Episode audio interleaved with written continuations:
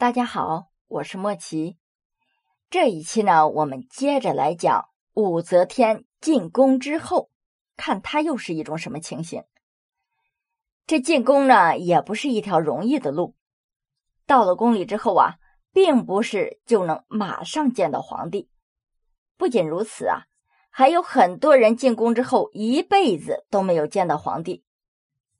不过十四岁的武则天进宫之后。就被赐予了才人的称谓，但是啊，先要接受各种的训练，要注重各种礼仪，要怎么说话，怎么笑，面部表情啊，肢体语言呐，怎么走路啊，等等等等。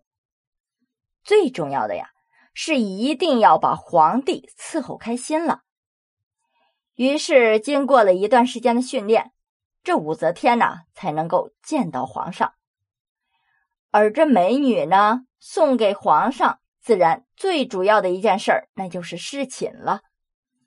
这武才人的美貌和气质啊，也真的可以算得上是艳压群芳，连阅女无数的唐太宗也不免被她吸引。一夜过后就没有办法离开她了。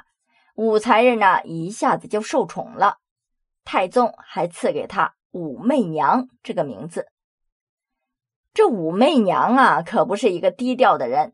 她觉得她受宠了，是她有本事、有资本，所以对她身边的太监宫女呢，也就不太客气。她要享受那种有资格、傲慢的感觉。可是这种傲慢的感觉呀，没有能够享受多久，突然的就冷落下来了，没有任何预兆，她就再也接不到太宗侍寝的传令了。这武媚娘不知道怎么回事啊！这太宗明明很喜欢她呀，怎么突然之间就不让她侍寝了呢？这太宗冷落她呀，确实是有原因。这袁天罡在武媚娘小时候就曾经看过，说她有女皇帝的命，而且这宫里面呢也有这样的传闻，说是有武氏女主将取代李氏天下。这李世民呢？一下子想不起来宫中有什么人是姓武的，而且会对他的江山造成威胁。而唯独能让他想起来的，就是给他侍寝的武媚娘了。武媚娘是姓武的，所以呀，不管真假如何，至少啊，不能离着武媚娘太近了。这李世民呐，也算是一个英明神武的皇帝。不仅将这天下治理的是井井有条，而且啊，尽管这武媚娘对他很有吸引力，他也会是以江山社稷为重，不会因为一个女色就将大唐的江山给断送在他自己的手里。这不明所以的武媚娘啊，面对突如其来的冷落，那是非常不甘心呐。她想要知道原因，她想要知道为什么。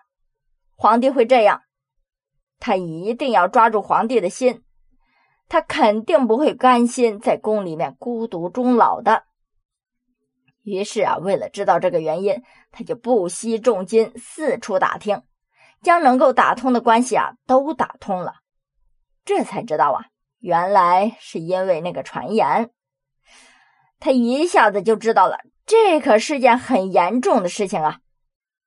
他必须小心翼翼，这样才能避免杀身之祸。所以呢，从此之后他就变得收敛了一些，在宫里面呢，尽量处理好上下的关系，再也不恃才傲物了。同时呢，由于没有皇帝传世，所以这空闲的日子啊就多了起来。他就继续利用这些日子读书，充实自己。正是这些特质，让她比一般的美女啊，这志向更加高远。也许啊，一般的女子就只想着得到皇帝的宠爱，能够享尽荣华富贵就可以了。但是她呢，是越来越想要得到全天下。当然了，她有这个想法，那都是之后的事儿了。隔了一段时间呢，这李世民就又想起了那个被他冷落的武媚娘了。又想让他回到身边，于是呢，就每天让他陪他上早朝。当然了，肯定是不可以在朝廷上直接露面，这侍女呀都得站在太宗的身后，隔着帘子侍奉皇帝。也不知道这唐太宗到底是怎么想的，明明知道他有这么大的危险，还让他跟他一块上朝，跟他一块上朝，不就参与了政事了吗？虽然不会做决策，但是朝廷里面上下官员们、朝廷和民间，这都是一种什么样的关系？都是一种什么样的境况？他不就了解了吗？而且这个武则天还是从小读书，还是那么聪慧的一个女子。就是这样一段经历，让武媚娘就了解了更多的朝廷大事，也认识了很多的朝廷命官。一晃啊，在宫里面已经过了十几个春秋，但是自从因为传言被太宗冷落之后，他就再也没有机会给太宗侍寝了，更加不会有机会怀上太宗的骨肉。这对于宫里的女人来说啊，预示着他们是没有前途的。十几年过去了，这武才人从入宫的时候开始呢，一直还是个才人，这地位啊没有发生变化。太宗呢，年纪大了，身上的毛病也多了。于公元六四九年，太宗的病情恶化，不久去世，将这皇位呀传位于太子李治。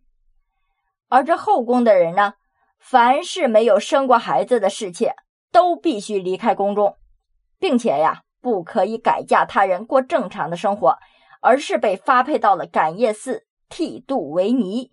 伴着青灯古佛过完余生，武媚娘呢，自然也要承受这种命运，也得要年纪轻轻的就出家为尼，要和外面这繁华美丽的大千世界告别，去清冷的尼姑庵里吃斋念经。尽管呢是有百般的不想，纵然是有百般的抗拒。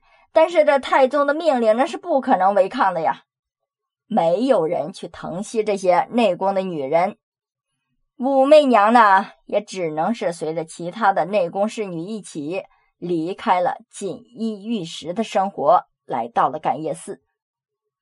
但是这命运呢，对她又是眷顾的。前面我们讲王皇后的时候已经讲了，在太宗周年祭的时候，继位的李治。和皇后王氏都要去感业寺上香拜祭，事有凑巧啊，李治居然在此与出家的武媚娘再次相遇。其实这李治和武媚娘在宫里面的时候啊，早已经相识，那还是在武媚娘在太宗身后做侍女，每天随着太宗上朝，但这帘子隔不住眼光啊，挡不住武媚娘清丽的容貌啊。她秀美的身姿啊，早早的就印进了李治的眼睛里，刻在了他萌动的心里。后来太宗生病卧床不起的时候，武媚娘又有幸和太子李治一起侍奉太宗，这两个人的感情啊，就更近了一步。只是当李治知道武媚娘是父皇的妃子的时候，他就知道啊，这个女人他不可能得到。于是就只有无限的眷念，所以此时啊，感业寺再相遇，这两个人都是感慨无限呐，彼此都是充满思念的。这在一旁的王皇后自然就看出了端倪啊，立刻就打起了自己的小九九。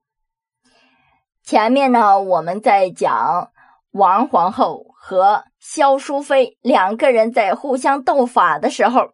已经仔细的讲了武媚娘从感业寺到皇宫这一段的过程，在此呢，我们就不再赘述了。武媚娘回宫之后，通过各种手段取得了王皇后的信任，打败了萧淑妃，随后又专宠于李治，再之后。就通过各种恶毒的手段废除了王皇后，把王皇后和萧淑妃都打入了冷宫。不仅如此呢，他还想要坐上皇后之位。当然了，朝廷里面反对之声是很浓的呀。但是慢慢的呀，也有人看清了形势，赞成武媚娘被立为皇后。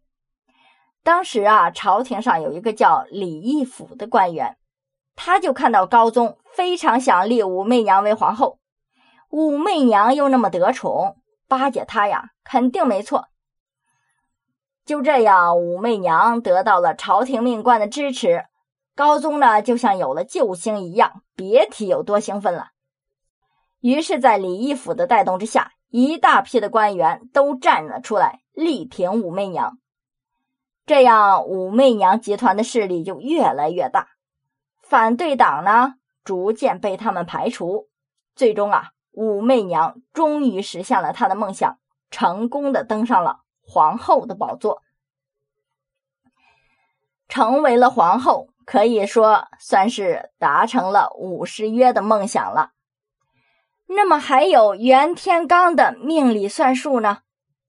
他是怎么一步步从女皇后登上女帝的皇位的呢？我们下一期接着讲。